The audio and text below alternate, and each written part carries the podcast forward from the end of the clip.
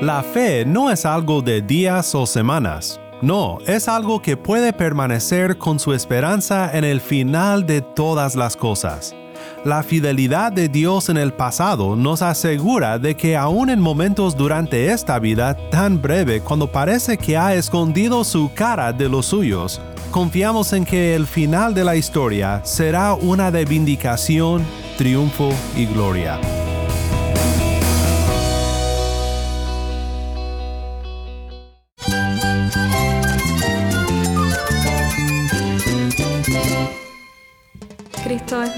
Cristo es el Rey del universo, es quien guía nuestras vidas. Él es grande y amoroso. Él es real. Solamente Jesucristo es nuestro Señor y Salvador.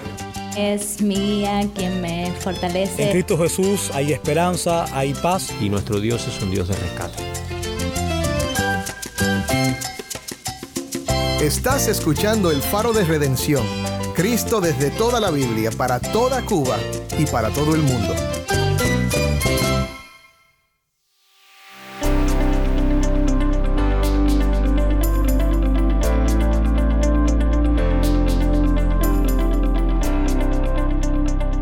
Hola, soy el pastor Dani Rojas, el nuevo director y locutor del Faro de Redención. Gracias por acompañarme hoy. Hoy vamos a regresar a una serie titulada Valentía en Días Oscuros. Esta serie estuvo al aire en noviembre del 2021. ¿Alguna vez has tenido una crisis de identidad? Un momento en el que tu identidad misma como hijo de Dios y seguidor de Cristo ha sido retada más que nunca. Frente a un dilema como este, encontramos a Daniel y sus amigos en Babilonia. Y en Daniel 1 aprendemos sobre la fidelidad de Dios ahora y en el futuro. Si tienes una Biblia, busca Daniel 1 y quédate conmigo para ver a Cristo en su palabra.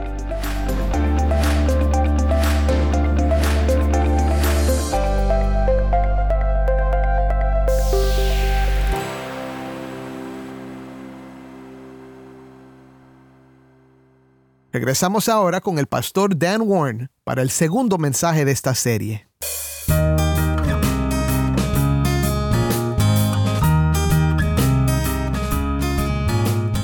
Tener valentía en días oscuros suena muy fácil decir.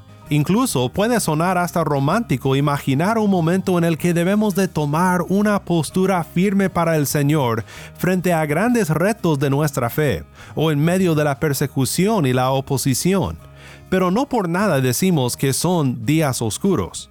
Muchas veces leemos las historias en la Biblia y tendemos a romantizar las situaciones en las que se encontraban las personas de quienes leemos.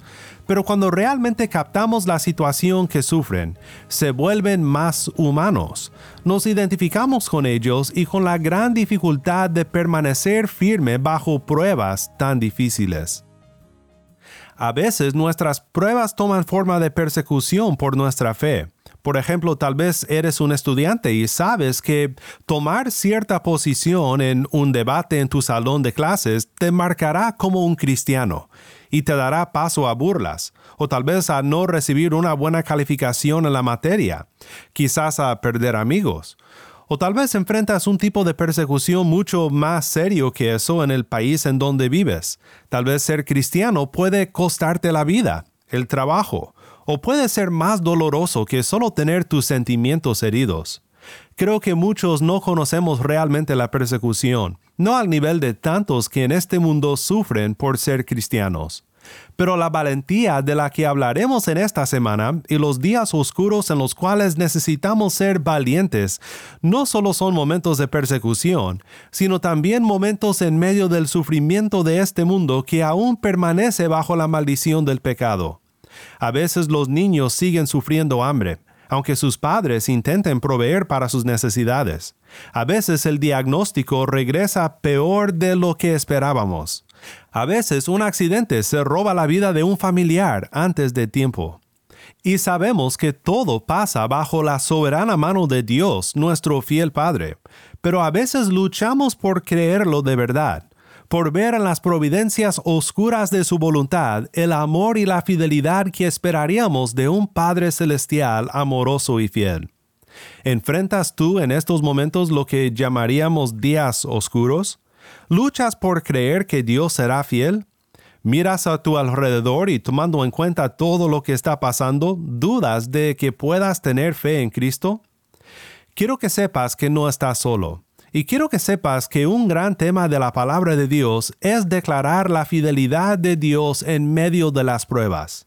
A veces pienso, pues si Dios es amoroso y fiel, soberano por sobre todas las cosas, entonces ¿por qué no sana este mundo de inmediato? ¿Y por qué no rescata a su pueblo ahora? Pero cuando somos débiles, Él es fuerte una manera por la cual aprendemos de nuestro Dios y declaramos al mundo el gran cambio que Dios hace en nuestras vidas, es cuando en medio de momentos difíciles seguimos con los ojos puestos en Cristo, confiando en su amor y su fidelidad confiando en sus promesas, viviendo una vida de fe más fuerte de lo que somos en nosotros mismos. El filósofo y escritor C.S. Lewis, en su tremenda obra Cartas del Diablo a su sobrino, habla de la fuerza de la fe en los días oscuros. En este libro, un diablo mayor llamado Escrutopo le escribe a su sobrino Orugario, un diablo en entrenamiento. Le enseña métodos para tentar a los seres humanos y le enseña una táctica para momentos cuando los seres humanos pasan por valles de sombra también momentos cuando no pueden ver la luz del sol en sus almas. Dice Escrutopo que eso es cuando un ser humano debe ser tentado muy duro, porque es un momento diseñado para que crezca su fe. ¿Escuchaste eso?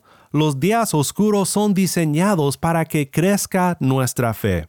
Escrutopo le dice a Orugario, nuestra causa nunca está en más peligro que cuando un ser humano mira a un universo del cual cada evidencia de Dios parece haber desvanecido y pregunta por qué ha sido abandonado, pero aún así obedece. Creo que esta descripción es apta para la historia que quiero ver contigo hoy del libro de Daniel. Daniel y sus amigos no son superhéroes, Quiero que te pongas en sus sandalias, porque seguro usaban sandalias y no zapatos. Ponte en su situación. Eran hijos del pueblo de Judá, el pueblo de Dios con una historia tan llena de promesa y del poder de Dios obrando en medio de ellos. Y llega el rey de Babilonia para llevarles presos a una tierra pagana. Realmente es un momento cuando Daniel y sus hermanos vieron, como dice Lewis, a un universo del cual cada evidencia de Dios parecía haber desvanecido. Era un momento diseñado para que creciera su fe, pero un momento sumamente oscuro y triste. Recordando todo esto, escuchemos la primera parte de la historia ahora, mientras Taimí lee de Daniel capítulo 1. En el tercer año del reinado de Joacim, rey de Judá, vino Nabucodonosor, rey de Babilonia, a Jerusalén y la sitió. El Señor entregó en sus manos a Joacim, rey de Judá, así como algunos de los utensilios de la casa de Dios. Estos se los llevó a la tierra de Sinar, a la casa de su Dios, colocando los utensilios en la casa del tesoro de su Dios. Entonces el rey mandó a Aspenaz, jefe de sus oficiales, que trajera de los israelitas algunos de la familia real y de los nobles. Estos jóvenes no debían tener defecto alguno, serían de buen parecer, inteligentes en toda rama del saber, dotados de entendimiento y habilidad para discernir y que tuvieran la capacidad para servir en el palacio del rey. Y le dio órdenes de que les enseñara la escritura y la lengua de los caldeos. El rey les asignó una ración diaria de los manjares del rey y del vino que él bebía, y mandó que los educaran por tres años, después de los cuales entrarían al servicio del rey. Entre estos estaban Daniel, Ananías, Misael y Azarías, de los hijos de Judá. Entonces el jefe de oficiales les puso nuevos nombres. A Daniel le puso Beltasar, a Ananías Sadrach, a Misael Mesac y a Azarías Abednego. Pero Daniel se propuso en su corazón no contaminarse con los manjares del rey ni con el vino que él bebía, y pidió al jefe de oficiales que le permitiera no contaminarse. Dios concedió a Daniel hallar favor y gracia ante el jefe de oficiales. Y el jefe de oficiales dijo a Daniel, Temo a mi señor el rey, porque él ha asignado su comida y su bebida. porque ha de ver sus rostros más pálidos que los de los demás jóvenes de su edad? Así pondrían en peligro mi cabeza ante el rey, Muchas gracias, Taimi. Esto fue Daniel 1, 1 al 10.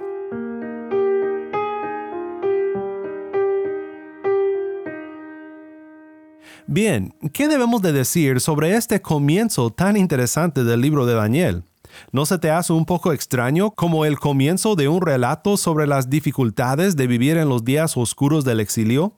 El rey llama a que se haga un inventario de los presos. ¿Quiénes nos pueden servir? pregunta el rey. ¿Quiénes son los más inteligentes? Los que prometen ser siervos sobresalientes para el reino y encuentra a los jóvenes que llegaremos a conocer mucho mejor en nuestro estudio de este libro. Sus nombres los tenemos en el versículo 6. Entre estos estaban Daniel, Ananías, Misael y Azarías, de los hijos de Judá. A Daniel conocemos bien, pero ¿quiénes son los otros tres? Probablemente has oído sus nombres, pero los conocemos mejor por los nuevos nombres que el jefe de oficiales les puso. Versículo 7. Entonces el jefe de oficiales les puso nuevos nombres. A Daniel le puso Belsasar, a Ananías, Sadrach, a Misael, Mesac, y a Azarías, Abednego. Es muy interesante a mi parecer que estos jóvenes son personas que todo niño que ha asistido a la escuela dominical conoce por primer nombre, pero no son sus nombres hebreos que recordamos, sino sus nombres ajenos, los nombres paganos que les fueron dados por el reino de Babilonia. Hay mucha ironía en eso. De hecho, el libro de Daniel fue escrito con ironía desde el comienzo. Los capítulos narrativos de los cuales estaremos viendo varias historias fueron escritos para el pueblo de Israel, pero fueron escritos en arameo, en el idioma de sus opresores. Recuerdo haber tomado una clase de arameo bíblico en el seminario, lo cual no me hace ningún experto, pero recuerdo que hablamos de por qué será que el libro de Daniel fue escrito en arameo. Y lo más razonable es que fue escrito en el idioma de los opresores para burlarse de ellos, mostrando el poder de Dios y las promesas de Dios siendo cumplidas para su pueblo en el idioma pagano de los que no reconocían con quién se estaban metiendo cuando llevaron presa a la tribu de Judá. Bueno, aquí en esta primera escena, y lo vemos incluso en cómo los jóvenes hebreos reciben hasta un nuevo nombre, a fuerzas de sus opresores, vemos cómo nuestra identidad misma se pone en juego en los días oscuros. Tendrán nuevo nombre, dado por quienes los oprimían, pero ¿acaso abandonarán por su propia cuenta su identidad como hombres fieles a Dios? Hombres que confían en sus promesas tanto que pueden permanecer fieles bajo prueba? El reto no parece ser un reto tan difícil. Daniel 1.5 el rey les asignó una ración diaria de los manjares del rey y del vino que él bebía, y mandó que los educaran por tres años después de los cuales entrarían al servicio del rey.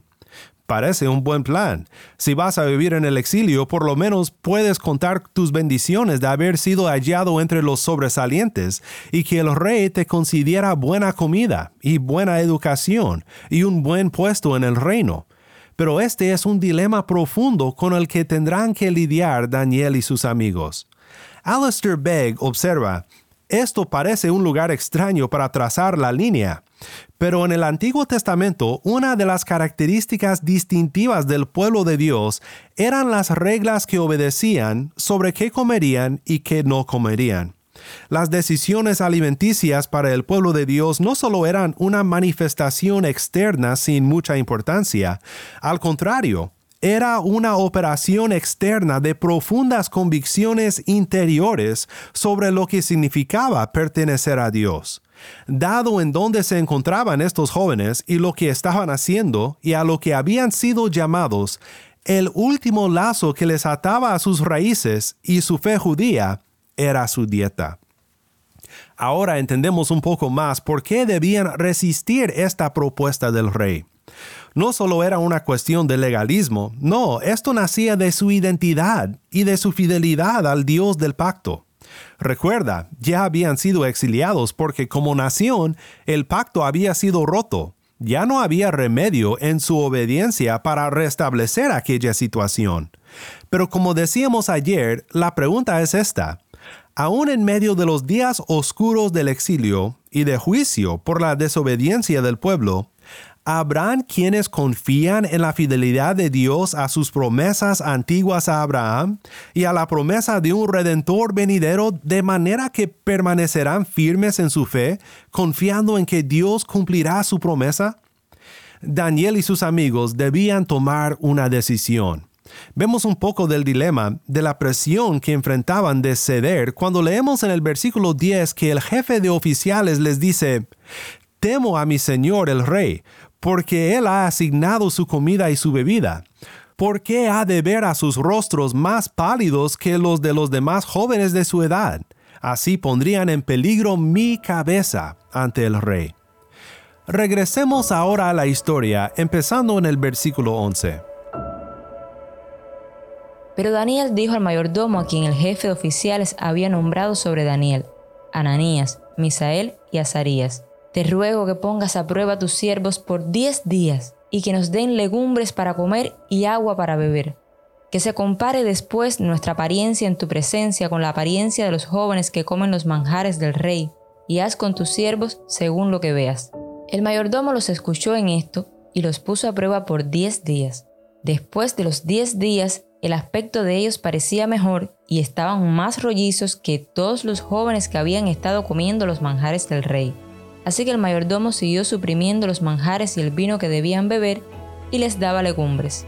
A estos cuatro jóvenes Dios les dio conocimiento e inteligencia en toda clase de literatura y sabiduría.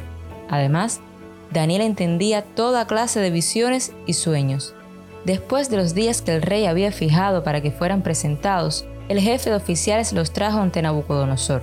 El rey habló con ellos y de entre todos ellos no se halló ninguno como Daniel, Ananías, Misael y Azarías. Entraron, pues, al servicio del rey. Y en todo asunto de sabiduría y conocimiento que el rey les consultó, los encontró diez veces superiores a todos los magos y encantadores que había en todo su reino. Daniel estuvo allí hasta el primer año del rey Ciro.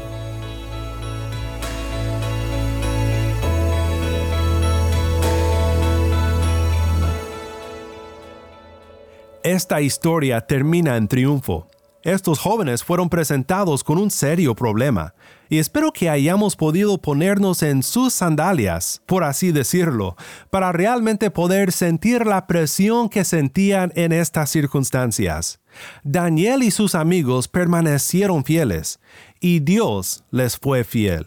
Bendijo su fidelidad y pasaron la prueba porque a final de cuentas ellos no eran los que estaban bajo prueba. Dios y su fidelidad a los suyos estaba en el tribunal, y la decisión final fue una de aprobación. Dios es fiel y no abandonará a los suyos. Pero, ¿qué de las muchas veces que no termina en triunfo la historia? Tal vez tú ves a tus circunstancias y parece que Dios no ha pasado la prueba. Ves las historias de los mártires, personas que perdieron sus vidas por permanecer en la fe y dices, ¿acaso Dios no ha fallado? Mi hermano en Cristo no es así. La fe no es algo de días o de semanas, no, es algo que puede permanecer con su esperanza en el final de todas las cosas.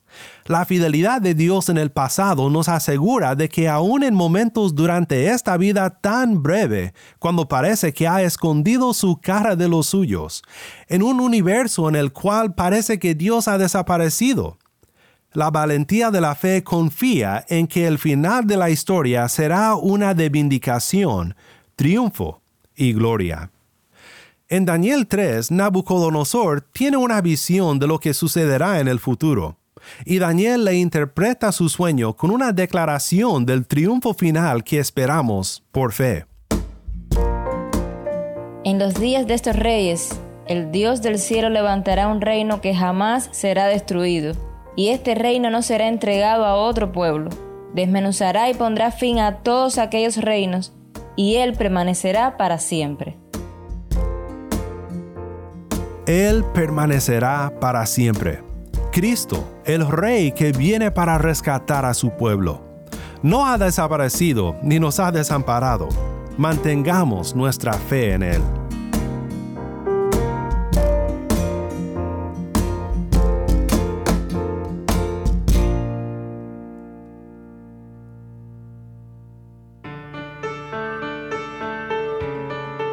Soy el pastor Dani Rojas y esto es el faro de redención.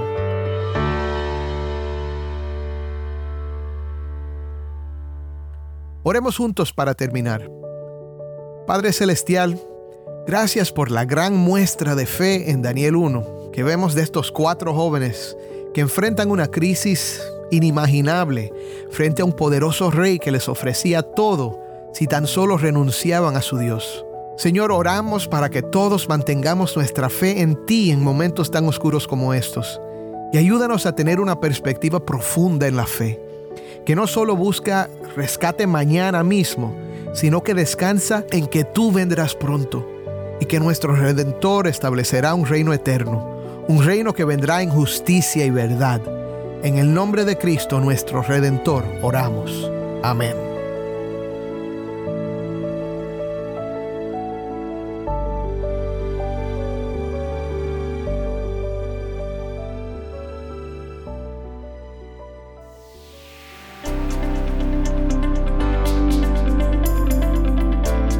El Faro de Redención como programa radial fue ideado para Cuba, pero ha crecido a un nivel global y si estás en sintonía fuera de Cuba, te agradezco por pasar estos tiempos con nosotros estudiando temas que nos fortalecen en nuestro caminar cristiano. ¿Tienes una historia que contarnos sobre cómo el Faro de Redención está impactando tu vida? Mándanos un correo electrónico a ministerio arroba. De nuevo, ministerio arroba elfaroderedención.org. O si te es más fácil, puedes enviarnos un mensaje en WhatsApp. Nuestro número es 1-786-373-4880. 1-786-373-4880. Y no olvides que también nos puedes seguir en las redes sociales, en Facebook, Instagram y Twitter. Solo busca El Faro de Redención. Allí encontrarás más contenido durante la semana para animarte en tu fe y para mantenerte informado sobre el ministerio del Faro. Y si estás en sintonía fuera de Cuba, te animo a que ores para unirte con nosotros en nuestra misión de hacer resplandecer la luz de Cristo en Cuba y de compartir la voz del pueblo de Dios en esta hermosa isla con oyentes en todo el mundo. Para hacer tu donativo a este ministerio apoyado por personas como tú que aman a Cuba y aman a Cristo, visita nuestra página web elfaroderedención.org diagonal donar. elfaroderedención.org diagonal donar.